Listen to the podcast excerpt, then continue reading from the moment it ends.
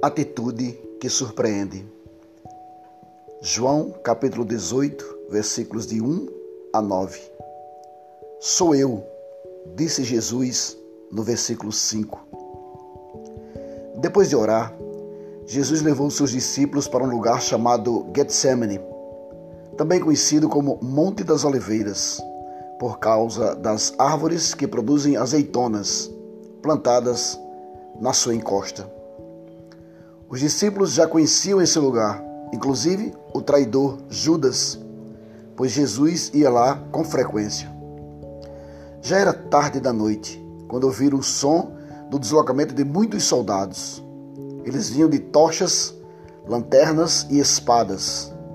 Estavam à procura de alguém.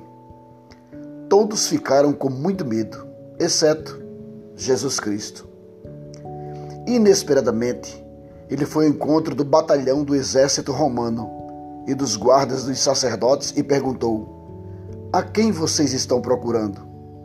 Sou eu, disse Jesus.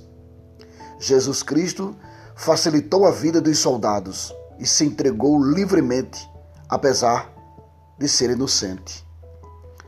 Os soldados, homens fortes e bem treinados para a guerra, preparados para conter reações violentas de criminosos e seus bandos.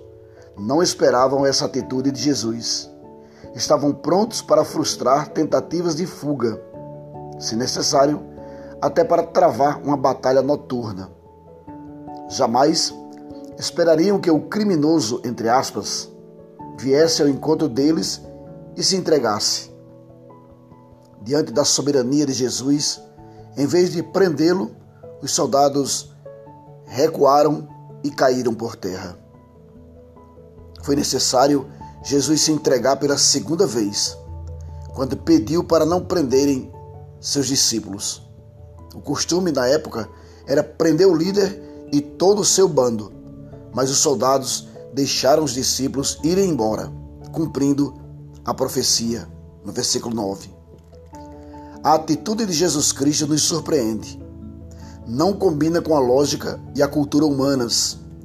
Mesmo sabendo de tudo o que iria acontecer, Jesus não fugiu, nem se escondeu. Não defendeu seus direitos, não priorizou seus interesses, nem abandonou suas responsabilidades. Por amor a nós, que o abandonamos, traímos, prendemos e matamos, Jesus se entregou livremente. Muito obrigado, Senhor, mais uma vez. Muito obrigado, Jesus Cristo. Atitude que surpreende. Devocional diário Orando em Família. Narração Ronaldo Ponciano.